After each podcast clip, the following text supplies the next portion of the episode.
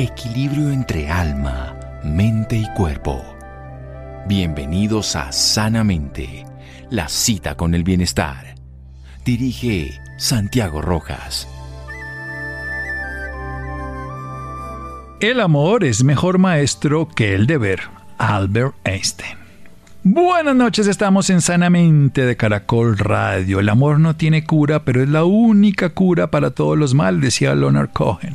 Es muy importante entender que esta fuerza que nos mueve el mundo no tiene tal vez la capacidad de ser explicada, pero tiene favorablemente la capacidad de ser sentida y maravillosamente experimentada. Y con una persona que vive experimentando el amor como medicina, como la mejor medicina. Alguien que tuve la oportunidad de conocer prepandemia, como nos saludamos, porque después fue famosa por la pandemia, porque fue de las primeras colegas médicas que tuvo, pues la infección por COVID y toda su experiencia fue muy transformadora para otras personas que, digamos, no hablábamos experimentado, pero antes de eso ya ella experimentaba el amor, que es lo esencial, y lo seguirá experimentando siempre como modelo de vida. Ella es médica de urgencias, o sea, se dedica a trabajar con pacientes agudos ya hace 30 años. Además de medicina, ha estudiado PNL, que es programación neurolingüística, análisis transnacional y también integración del ciclo vital, mindfulness, inteligencia emocional, oratoria, gestión del estrés y muchas cosas más que le han ayudado no solo a su práctica profesional, sino a lo que es un ser humano maravilloso. Mi querida Carmen Alegría, qué mejor apellido que le puso la vida. Un abrazo y buenas noches. Buenas noches, mi queridísimo Santiago. Un placer inmenso charlar contigo. Sí, es un gusto, es un honor además poderlo volver a lograr. Qué palabrita tan interesante, tan compleja y tan maravillosa, pero para todos tan difícil de definir, ¿qué es el amor? Lo has dicho muy bien en la introducción. Del amor no se puede definir. El amor se vive, se siente, se experimenta. Lo, lo, una vez que lo descubres, es algo que, que te das cuenta que, que es tu verdadera esencia. Nacemos con ello. Venimos de fábrica con amor. Y a medida que vamos creciendo, pues nos vamos poniendo capas de miedo, de paradigmas, de costumbres, de, de cosas que nos van imponiendo sin darnos cuenta y vamos captando muchas otras cosas y pareciera que ese amor con el que nacemos se difumina, pero después después no hay más que cerrar los ojos, mirar dentro y conectas con una facilidad increíble. O sea, siempre está ahí. Tal vez nosotros nos olvidamos, pero él no se olvida, para decirlo de alguna manera. Es como un pozo que podemos siempre tomar agua de allí. Sí, eh, me gusta eso que, que dices, de que es como un pozo, claro que sí. El problema es que muchas veces, precisamente cuanto más sedientos estamos, más salimos fuera con la necesidad de buscar. Y, y buscamos y buscamos y cuanto más sedientos, más buscamos sin darnos cuenta de que solo tenemos que parar un instante y estar den, mirar dentro, porque dentro está la, el pozo. Me encanta esa metáfora. Mm, te copio lo del pozo. Efectivamente, todos tenemos un pozo inmenso de agua cristalina, pero está profundo. Y, y, el problema es que cuanto más necesitados estamos, más buscamos fuera y por eso nos enganchamos a todo tipo de, de, lo que nos vendan, porque nos venden la felicidad en forma de colonia, de, de, perfume, de automóvil, de cualquier otra cosa. Y como no encontramos la, la, el amor, pues seguimos buscando y buscando y buscando y nos enganchamos a cualquier cosa que pasa de lejos y nos parece que se parece al amor, pero nada que ver. Vamos a seguir con la metáfora que surgió espontáneamente aquí de nuestra charla y así que no busquemos charcos y no busquemos por allá ríos turbulentos, sino la pausa en el pozo interior, un agua cristalina y profunda. Seguimos aquí en Sanamente con Carmen Alegría en un momento. Síganos escuchando por salud. Ya regresamos a Sanamente. Bienestar en Caracol Radio. Seguimos en Sanamente. Seguimos en Sanamente de Caracol Radio. Es una alegría para mí estar con Carmen Alegría. Esto es absolutamente real. La disfruto, la quiero, la conocí en las redes sociales hace años. Le tengo una, digamos, de hecho una promesa que la voy a cumplir, que algún día le daré un abrazo en persona, porque ella acostumbra a sus pacientes a darles un abrazo cuando están en los momentos más críticos en urgencias. Imagínense lo que llega una persona en urgencias con dolor, con accidentes, con crisis, y que un médico que no solamente como ser humano se ha formado en lo profesional, sino como ser humano se ha formado en lo integral y que trabaja una experiencia personal que nos enseña que es el amor, le puede dar un abrazo de contención, de cariño, de a veces simple y llanamente de solidaridad. Pero de presencia, que es lo esencial. Así que es algo que no podemos definir ese amor, pero se puede experimentar, se puede sentir. Nacemos con ello, lo que pasa es que nos dedicamos a buscarlo afuera. Y en una metáfora que nos surgió en ese pozo interior, en esa agua cristalina y profunda, está el amor, solo que salimos a buscarlo por fuera. ¿Qué le ocurre al cuerpo cuando experimenta el amor, doctora Carmen Alegría? Pues sana, el cuerpo sana cuando experimenta el amor y sana con una facilidad increíble. El otro día también para un programa de radio me decían, vamos a ver, usted dice que el amor eh, ayuda a mejorar. Entonces es que una fractura, cuando uno tiene amor y le dan amor, eh, consolida mucho antes, porque yo tenía entendido que consolida una fractura en seis semanas. Y fue una bonita pregunta. Y entonces yo le, le, comenté, digo, no tengo constancia que por mucho que abraces a una persona que tiene un hueso roto, vaya a consolidar antes pero estoy segura que ese periodo de consolidación es mucho menos doloroso, mucho más apacible, mucho más llevadero, eh, se va a transformar en una lección de vida no desde el sufrimiento, sino desde el aprendizaje. Por eso el amor ayuda a todo el resto de terapias. Yo voy a contar una anécdota que ocurrió en mi casa. Mi hijo se fracturó por un accidente un brazo. Estaba muy pequeñito y tuvimos que llevarlo, le hicieron una cirugía y a pesar de los opioides mi hijo gritaba el dolor. Nos fuimos a la casa después de la cirugía, nos acostamos y los tres gaticos que tenemos en la casa estuvieron ronroneándole toda la noche. Se le acostaba uno al lado, luego era impresionante. Nosotros no dormimos cuidando a nuestro hijo, nuestro hijo sí durmió y se despertó sin dolor. Y yo dije, esto es una constatación muy simple de cómo una experiencia, nuestro amor de padres pues, ayudaba, pero el de los gaticos eran frecuencias. Después averigüé que las frecuencias que emitían los gatitos para reparar sus tejidos y por eso ellos se recuperan tan rápido de lesiones y fracturas, activa el colágeno para quitar fracturas y dolor. Yo creo que el amor va por ese lado. Esto es una anécdota, no puedo dárselo como ciencia, pero a mí me marcó mucho. Mis hijos estaba chiquitico y le quitó totalmente dolor. No necesitó ningún analgésico después de eso, a pesar de que el opioide no fue suficiente. Yo creo que Carmen, mi doctora Alegría, cuando abraza a una persona, libera neurotransmisores, endorfinas, miles de cosas que aún no sabemos, pero funcionan. Eso seguro, más rápido, más lento, pero funcionan. Contemos de, de una parte del amor tan bello que es la compasión. ¿Qué es esto? Pues fíjate, la compasión es acercarte al otro precisamente desde el amor, porque cuando te acercas desde el miedo, lo que sientes es lástima. Si yo me acerco a un paciente, ahora con el COVID que todos nos acercábamos con, con un poquito de prudencia, si nos acercamos al sufrimiento del otro desde el miedo, lo que produces, lo que sientes es lástima. Pero cuando te acercas con amor, pues sientes compasión, que es la esa esa vibración. Ahora que has hablado de vibraciones, ¿sabes lo que me ocurre contigo? Que hablamos el mismo idioma y es fantástico charlar. Tú hablas de vibraciones. Efectivamente, la compasión es una vibración, es ponerte a vibrar en el mismo nivel de frecuencia que está el otro. Es lo que los gatitos con tu hijo hicieron de forma instintiva. Los animales saben mucho más de amor que nosotros porque no tienen ego ni tienen miedos de estos adquiridos con lo cual deberíamos parecernos un poco a ellos. Yo vieron que, sí. vieron que alguien de la manada estaba lesionado, sabían que su frecuencia estaba alterada y se pusieron entre ellos. Una vez una gatica de ellas también fue accidentada y tuvieron que hacerle una cirugía y los gaticos la ronroneaban también. Esto, esto me llamó la atención y lo he visto ya y bueno, después vi muchos documentales al respecto, pero lo viví y me, me marcó profundamente la vida. Pasemos a una cosa fundamental.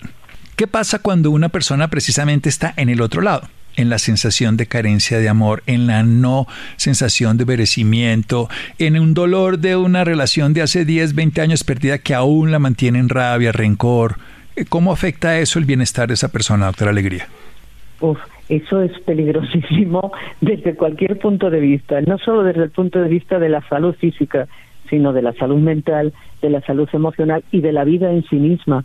Fíjate, Nacemos con, con una emoción, con, con, seis emociones, una de ellas que está más que reconocida. Nacemos con rabia, no nos tienen que enseñar cómo nos enfadamos. Un recién nacido sabe cómo enfadarse y sabe cómo entristecerse. Pero cuando lo sentimos como emoción son curativas pero como tú me bien has dicho, quedarte anclado en la rabia, en ese sentimiento que, que acaba en la rabia, en la tristeza, en el dolor, en el victimismo de decir y por qué a mí y la vida la vida es un es un baño de lágrimas.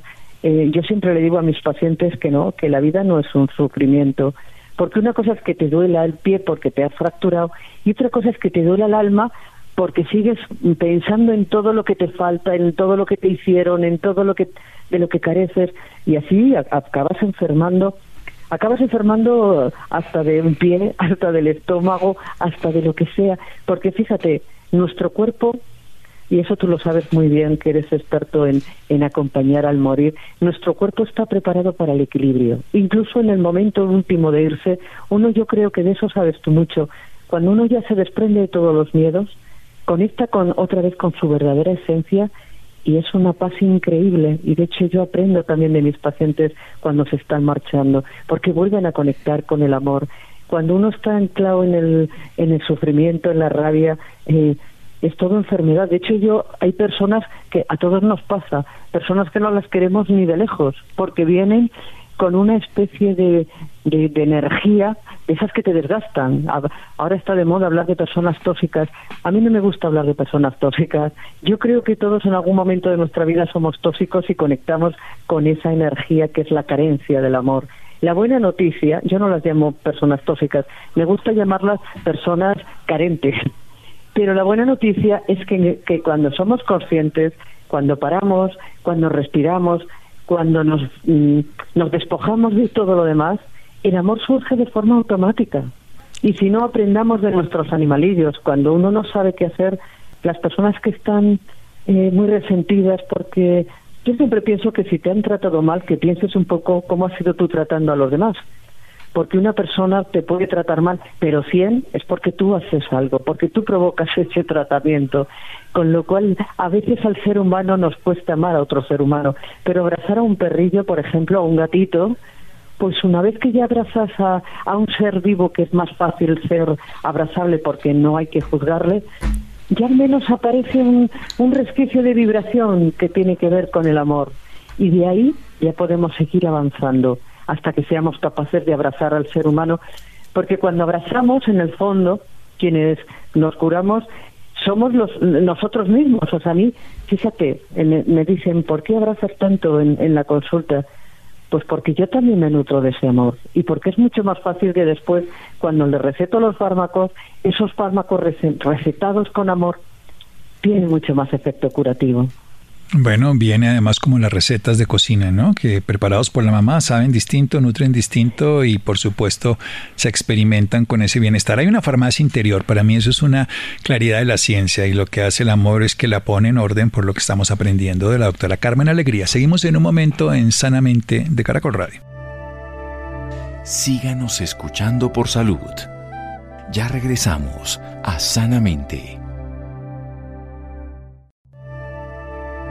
Bienestar en Caracol Radio. Seguimos en Sanamente. Seguimos en Sanamente de Caracol Radio esta noche, maravilloso, este tipo de conversatorio con una mujer espectacular, Carmen Alegría, una médica de urgencias, ya hace más de 30 años, allá cerca de la frontera, nos contaba que vivía cerca de la frontera con Portugal, en el país, en España, y que además de haber estudiado medicina, también PNL, análisis transaccional, EMDR, integración ciclovital, muchas formas de crecer como individuo, como persona, y que aplica en su práctica profesional, nos enseña a amar como experiencia de vida y a utilizar el amor como experiencia de sanación, como un abrazo tiene sentido, como un abrazo da y permite que la otra persona se cure, porque lo más bonito de recibir amor y de experimentar amor es que en ambos casos nos beneficia. Recibimos, nos hace bien, aportamos, lo estamos dando y para poderlo dar tenemos que sentirlo. Nadie puede dar de lo que no tiene y de hecho la mayoría de personas no son capaces de amar a otro porque no se aman a sí mismos. Por eso quiero empezar por ahí. ¿Cómo es esto del amor propio? Porque a veces buscamos que el otro, como hablábamos en el ejemplo inicial, de ir a que nos dé una fuente externa, un agua que probablemente no sea ni potable ni sana en un sentido simbólico, pero en el sentido biológico estamos carentes de ese amor, en el sentido existencial, y lo estamos buscando afuera. Hablemos del amor propio, doctora Alegría. Pues vuelvo al ejemplo, con tu permiso, que me encantan tus metáforas, vuelvo al ejemplo del pozo. El amor propio no es más que conectar con ese pozo.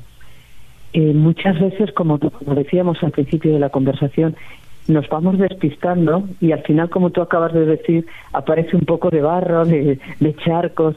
Pero si hay una hay un cuento bonito, un cuento muy bonito de Buda, no sé si da tiempo, pero pero Buda le dice a su discípulo, mire, acabamos de cruzar un río, ve vamos a desandar, quiero, te pido por favor que desandes los, los kilómetros que hemos avanzado y me traigas un poco de agua.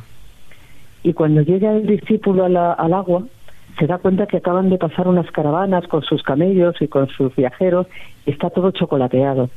Y vuelve corriendo al, a Buda y le dice, el maestro, lo siento, no vas a poder beber. El agua estaba toda chocolateada. Y Buda, que para eso era Buda y para eso era un maestro, le dice, no, el agua está cristalina. Vuelve, siéntate y espera que el agua se aclare. El, discípulo vuelve despotricando contra el maestro, pero este maestro que encima me ha hecho ir y venir, que estoy cansado, que no va a ser posible ver este agua, que yo doy fe de que el agua está chocolateada, que el agua está hecha una pena, y se sienta con su enfado. Pero como es un discípulo aplicado, pues se sienta hasta que el agua queda cristalina.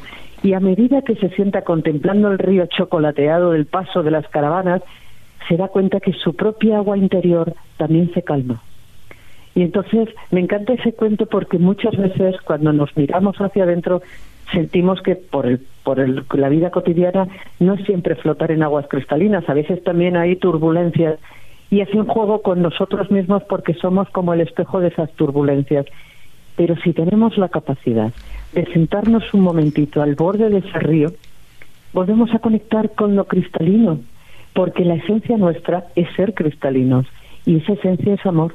Y lo he, lo he aprendido, fíjate, es verdad que he viajado, que, he mirado, he buscado, he querido documentarme en tantas partes, pero cuando uno busca y busca y busca sus mejores maestros, y estoy convencida de que en esto tú y yo hablamos también el mismo idioma, mis mejores maestros han sido mis pacientes. Sin duda. Pues porque ellos son los que nos muestran en hechos reales lo que los libros simplemente interpretan. Los libros guardan memorias de procesos, pero nos tenemos que vivir para poderlos comprender. De hecho, no aprendemos sino a través del ejemplo y la experiencia, no aprendemos a través de las teorías, solo llenamos de información nuestra vida y el amor es una experiencia, el amor no es una teoría. Y obviamente es algo que tenemos que poder reconocer y a través de un paciente es que nos volvemos de una manera humanos, porque vemos y conocemos el dolor de una manera directa, que una cosa es ver películas de Netflix, otra es ver libros de anatomía y otra es reconocer una herida abierta en un paciente sangrante o con sufrimiento, porque me imagino que eso es lo que la doctora Carmen Alegría en un servicio de urgencias, seguramente cualquiera que haya estado, y no solo por COVID, sino por miles de cosas, accidentes automovilísticos, enfermedades agudas, em, infartos, en fin, todas las cosas de este estilo. Quiero hablar del abrazo nuevamente. ¿Cómo funciona esto del abrazo a los demás y eh, se puede abrazar uno mismo, doctora Alegría? Nos habló un poquito del abrazo, pero quiero que profundice porque es su especialidad no en la teoría, sino en la práctica. Eso de, ser especialista en abrazo no, no lo había tenido en cuenta, pero me gusta, me gusta, acepto, acepto la especialización. Pues el abrazo es, es algo es algo también indescriptible. Hay que probarlo, hay que sentirlo. El abrazo es como como no sé cómo explicarlo, es como la llave que cura todos los miedos. Es como, es como la medicina que abre camino para que todas las demás sean más eficaces.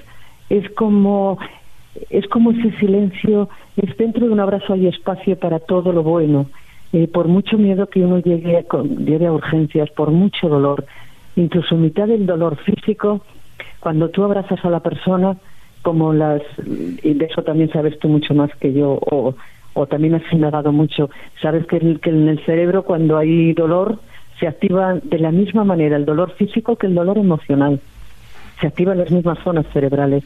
Entonces, con un abrazo empiezas a producir sustancias curativas de una forma tan rápida que son mucho más potentes que las mejores de las morfinas.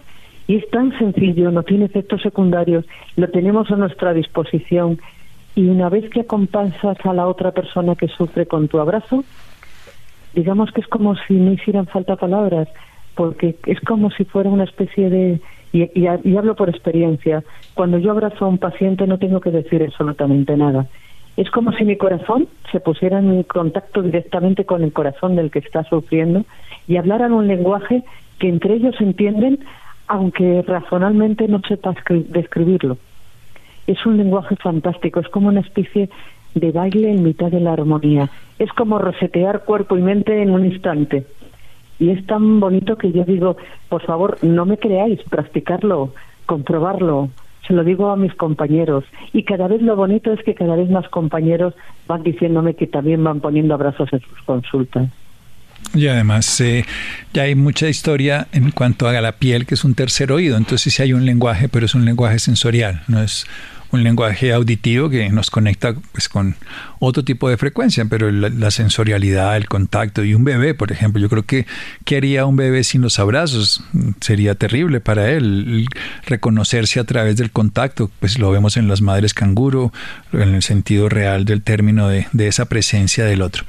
Y pasemos a una parte final, usted ha concretado toda esta historia a través de una obra, una obra que cualquier persona puede conocer, puede estudiar, puede aprender y trabajar. Cuéntenos de ese, de ese hijo, por decirlo así.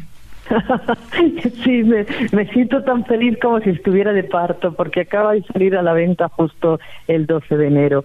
Y fíjate que era un sueño, un libro que mis propios pacientes me decían, ay doctora, ¿por qué todo esto que me cuenta cuando vengo a verla, por qué no lo escribe? Y a veces se lo escribía a ellos pero es verdad que yo lo llevaba más o menos pensando. Pero me parecía, como lo mío son las urgencias, yo no me, no me sentía capacitada. Pero hay que tener mucho cuidado con lo que uno quiere. No sé quién decía, ten cuidado con lo que deseas, porque se acaba consiguiendo. Y se ve que de tanto anhelarlo, se pusieron conmigo en contacto en la editorial directamente pues el año pasado por esta época. Y eh, me escribieron a, a través de mi página web. Y fíjate si me parecía a mí increíble que te confieso que la primera vez que contactaron conmigo creí que era de estas creí que era de estos mensajes que son como una especie de gancho donde si tú picas se te quitan los datos. Entonces ni contesté y me volvieron a escribir.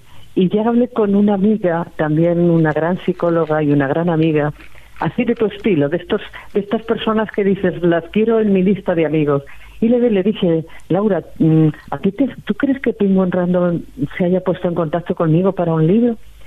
Y me, me acuerdo que me dijo, ¿que se ha puesto en contacto contigo? Pues que no se den cuenta de que te estás muriendo de ganas, pero a todo di que sí. Y hablé con ellos. que no se note la gana. y, me acuerdo con Oriol Macía, mi editor, que es una gran persona, que contacté también en el minuto cero. Y fíjate, solo tuve tres preguntas. Le pregunté primero de todo, ¿por qué a mí? ¿Por qué? Y me dijeron, mira, porque te salimos hace tiempo y nos gusta tu visión holística de la medicina. ¿Vale? Pues entonces sí. Mi segunda duda, ¿y cuántas páginas tiene que tener un libro? y me dijeron, pues como con 150 ya nos apañamos. Y fíjate que al final pasé de 300 y me dijeron que quitara. Y la tercera pregunta era, ¿y para cuándo? Pues queremos que esté eh, ya vendiéndose en el primer trimestre del 2023. Y bueno, y en el momento que pones fecha algo, automáticamente deja de ser un sueño. Y me puse, me puse, me puse, me puse simplemente a recordar historias, historias vitales, historias preciosas que me he emocionado al recordarlas, reales. Todas tienen nombre y apellidos de pacientes que han pasado por mi vida. Y luego me dijeron ellos, muy bonitas las historias, pero esto necesita un fundamento eh, médico, que para eso te hemos contactado. Y tú imagínate en las primeras semanas intentando hacer trabajos de investigación. y yo entraba en los buscadores médicos y ponía amor y salud. Abrazos y salud. No, pues entras a, páginas porno primero que todo, porque asociamos eso a algo simplemente de la intimidad cuando tal vez el mecanismo más adaptativo entre una madre y todo y entre las civilizaciones primitivas y los animales, que también los animales tienen filematología, que es la los besos, o sea, y también tienen obviamente los abrazos, que es el producto del contacto y de la supervivencia, pero sobre todo de la confianza, ¿no? Que es el mecanismo que se libera por la oxitocina. Eh, hay que irse, obviamente hay que crear, como se dice en el lenguaje de los abogados, en el derecho, la jurisprudencia, hay que crear nuevos caminos que otros sigan. Así que el esfuerzo quedó válido. ¿Y qué, qué más encontró, doctora Carmen Alegría? ¿Qué, más encontré? ¿Dónde? ¿Escribiendo un libro? Sí, sí, sí, porque uno cuando, pues se pone, cuando uno se pone a abrirse a una posibilidad encuentra muchas más cosas de las que en principio creía que iba a encontrar. Uno dice, yo creo que voy a encontrar esto, pero si uno coge y abre uh, un canal, por decir así, hay muchas mm, cosas más pues disponibles. Claro, al principio me costó. Eh, yo ponía buscadores médicos y no, no, me decían no se encuentra, no se encuentra, no se encuentra. Pero cuando insistes desde el entusiasmo, esa perseverancia que tienen los niños que hasta que no consiguen no paran, pues eso es algo estupendo que hemos perdido con, el, con la edad. Pero me asomé con los ojos de un niño a decir quiero quiero encontrar porque si no claro yo yo les, les escribí como 50 anécdotas reales vividas a los de la editorial pero me dijeron quédese usted con 10 a lo sumo 12 y, punta, y nos lo tiene que fundamentar al final me sorprendió gratamente encontrar muchos más trabajos de investigación de los que yo creía que había. Y, y algunos me sorprendieron gratamente porque eran bonitos eran y entonces fabulosos. Dije venga pues esto es lo que quieren en, la editorial pues vamos a fundamentarlo y al final me sobraban hasta trabajos de investigación y todo con lo cual ya me han dicho que vaya preparando un segundo libro. Así que estoy feliz bueno, esto es lo más bonito porque de entrada pues tiene ciencia y conciencia, tiene teoría y práctica, tiene posibilidad porque además es un sistema que es en ese sentido autodidacta del trabajo personal y luego ya ha sido validado por la experiencia y luego corroborado por lo que las investigaciones demuestran. Si no hubiera investigaciones no le quitaría mérito, pero todo lo contrario en este caso se le aumenta el haberlo eh, favorecido. ¿Y qué ha pasado con los pacientes que se lo pidieron? ¿Qué le han contado? Pues están más felices algunos que yo misma. Algunos está, me están mandando fotografías de que ya lo tengo, doctora, cuando es la presentación. Mira, eh, aunque solamente sea por un par de cartas que he recibido de pacientes que lo están utilizando en su propio proceso oncológico para superar su tumor y que me están escribiendo cosas tan bonitas, tan emocionantes, aunque solamente hubiera sido por ese par de pacientes que me dicen que cuando vienen de la sesión de quimioterapia se sientan a leerlo porque se sienten mejor, ya con eso para mí es un premio es para mí eso es fantástico. Estoy recibiendo tantas tantas cartas bonitas, pero hay dos con concreto, como te decía, una paciente que tiene incluso una colostomía, una que una bolsa, su, intestino está no funciona y para que sé que tú lo sabes, pero lo estoy explicando. Sí, no, por supuesto. Siempre hablamos para todos. Hablamos nosotros dos, pero nos escuchan pues todos. Pues una bolsa para poder que las heces vayan saliendo por esa bolsa. Está en un proceso bastante pachuchillo ahora. Yo sé que se va a recuperar.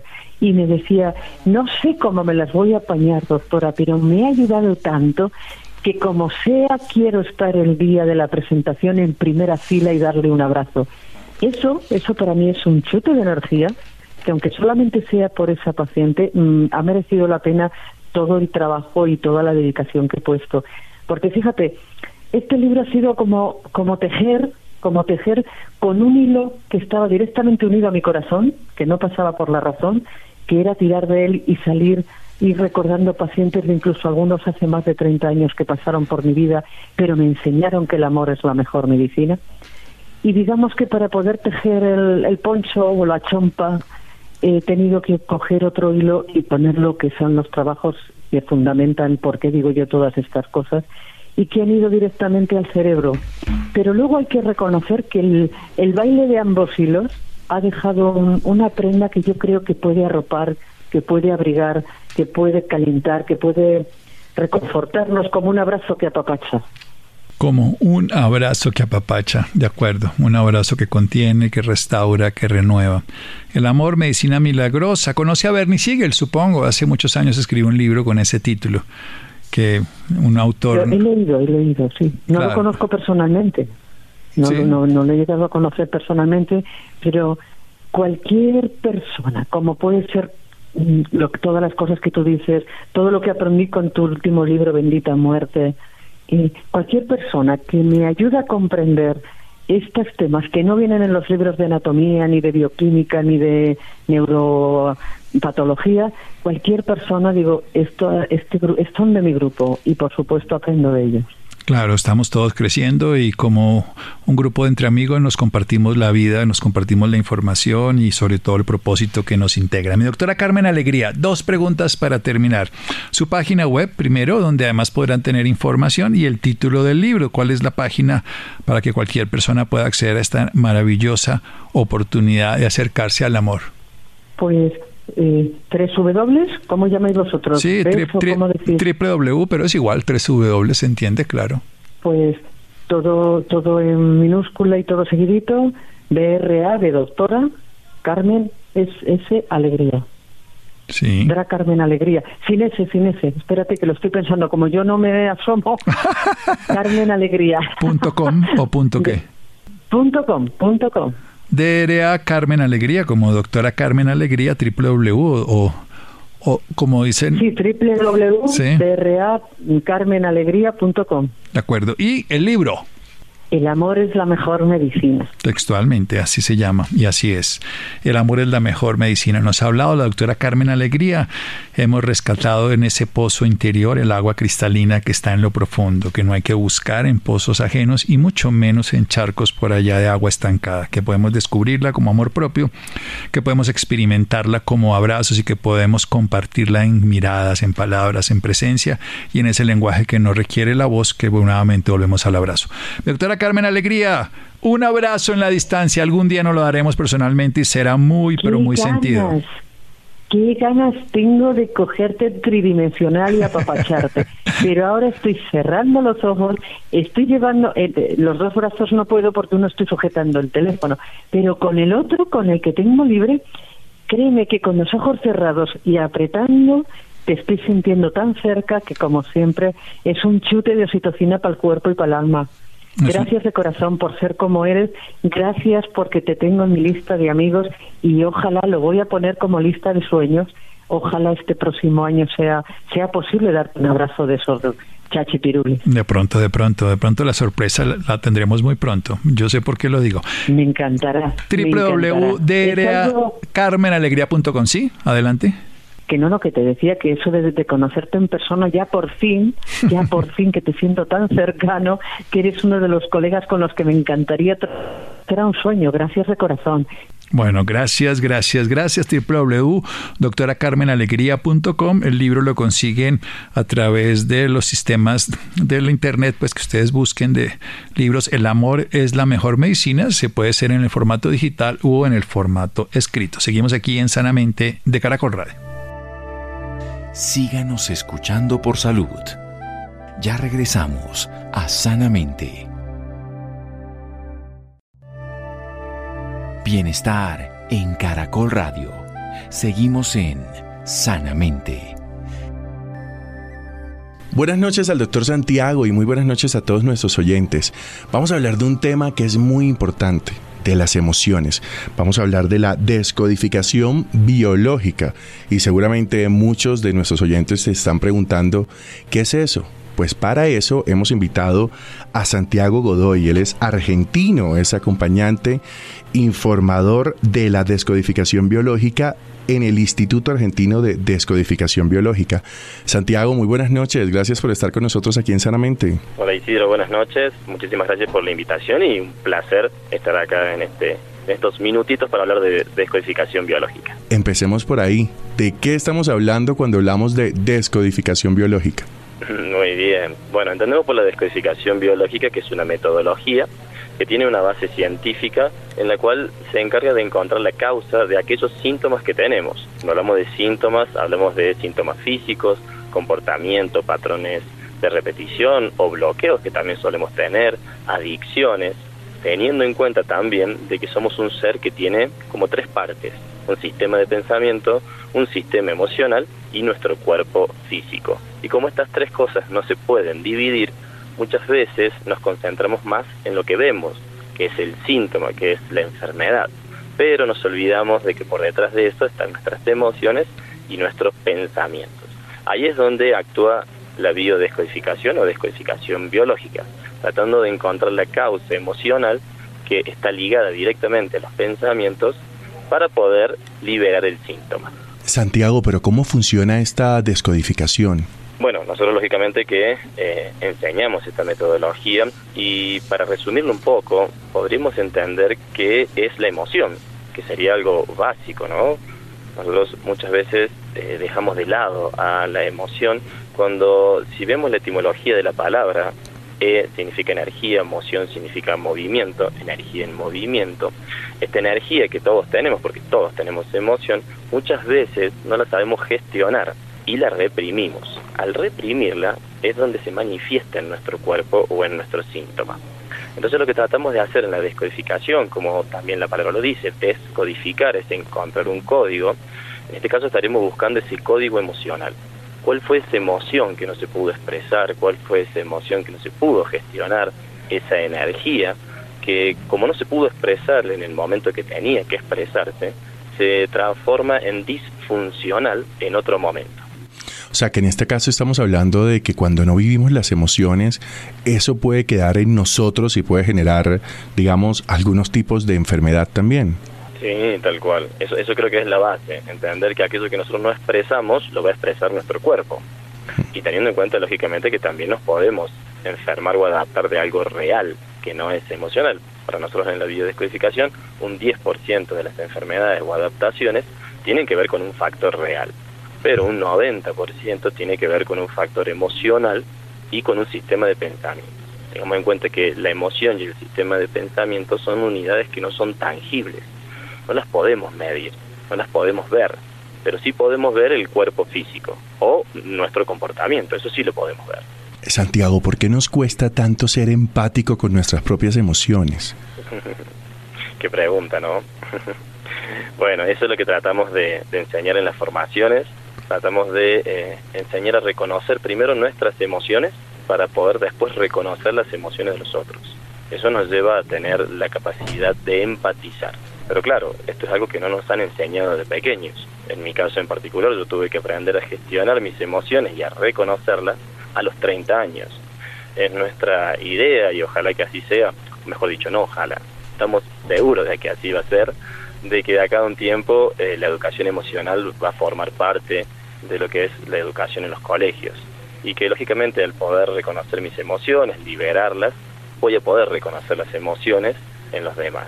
Y eso creo que va a ser un, un mundo un poco más empático. Interesante que usted diga eso porque me hace pensar un poco en cuando éramos niños, ¿no? Y ahora que usted decía que no le enseñaron eso, pues a mí tampoco, ¿no? Y cuando éramos niños eh, siempre estaba esa cosa de no llore porque está mal, eh, no cojas rabia porque no deberías coger rabia porque está mal. Siempre había como esa clasificación un poco de las emociones entre buenas y malas y emociones que estaban permitidas y otras que no. Esto quiere decir que vamos a vivir todas las emociones, o sea, no está esta clasificación entre lo que es bueno y es malo a la hora pues de las emociones que simplemente se tratan es de vivir, ¿no? Tal cual. Bueno, eso, eso es algo fundamental para aprender a gestionar las emociones. Entender que no existen emociones buenas ni malas. Existen emociones funcionales o disfuncionales. Ahí es donde eh, empiezan a actuar nuestros pensamientos, porque nuestros pensamientos nos pueden volver a conectar con emociones que a lo mejor hemos vivido mucho tiempo atrás. Pero si está en nuestra mente, automáticamente sentimos esa misma emoción, ya sea una añoranza, algo que me genera mucha tristeza, o a lo mejor un recuerdo que también me genera mucha alegría. Y como vos decías recién también, de niño nos han enseñado a reprimir las emociones nos han enseñado a que si tengo tristeza, si tengo angustia, si tengo bronca, odio, ira, es algo malo. Y en realidad no es algo malo en el momento que es funcional. Sí, claro, es algo malo o no positivo en un momento que no es funcional. Ahí es donde radica esto de tener en cuenta que de muy pequeño tenemos que aprender a gestionar nuestras emociones. Es un ejercicio que tenemos que hacer. Santiago, hay enfermedades como el estrés, como la ansiedad, como el sobrepeso, que tienen una base desde las emociones, ¿no? Hay quienes de pronto la ansiedad nos da por comer, pero viene de un estrés de la oficina o el sobrepeso está asociado a algunos temas emocionales. Estaríamos hablando que a través de esta descodificación biológica podríamos, tratar este tipo puntual de enfermedades.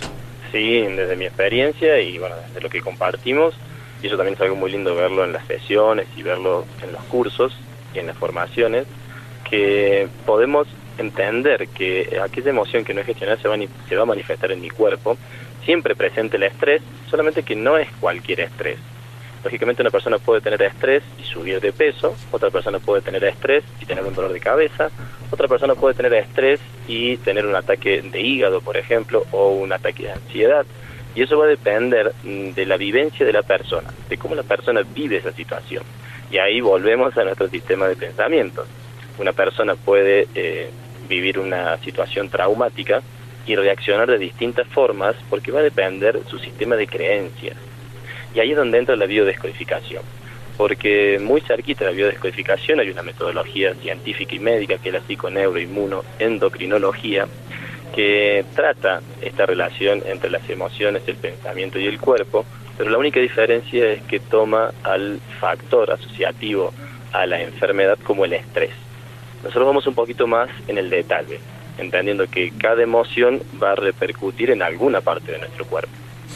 Y entendiendo eso, puedo hacer una dieta, por ejemplo, que sería el síntoma para poder bajar eh, el sobrepeso, y además puedo trabajar la causa, que para nosotros tener 20 kilos de más es funcional en la biología. Habría que ver si esa funcionalidad sirve para el momento que estoy viviendo o es una emoción que, como decíamos antes, me quedó guardada y no la pude expresar. Santiago, eso lo que da cuenta es que es puntual para este proceso el autoconocimiento. Sí, yo creo que lo puntual es tener en cuenta que somos estas tres unidades, que si queremos solucionar un conflicto, tenemos que trabajar con nuestro cuerpo, nuestra parte física, que lógicamente ahí se va a encargar la medicina, porque nuestra terapia es complementaria, la medicina no es alternativa. Tenemos que trabajar la salud emocional y también la salud mental. Si yo trabajo estas tres áreas, claramente que el resultado va a ser muy óptimo. Santiago, muchísimas gracias por estar con nosotros sinceramente. Gracias, Isidro. Muchas gracias a vos por el espacio y bueno, será hasta otra próxima entrevista. que así sea. Feliz noche. Muchísimas gracias, igualmente. Bueno, muchas gracias Isidro, a Mario, Ricardo Bedoya. Quédense con una voz en el camino con Ley Martín. Caracol piensa en ti. Buenas noches.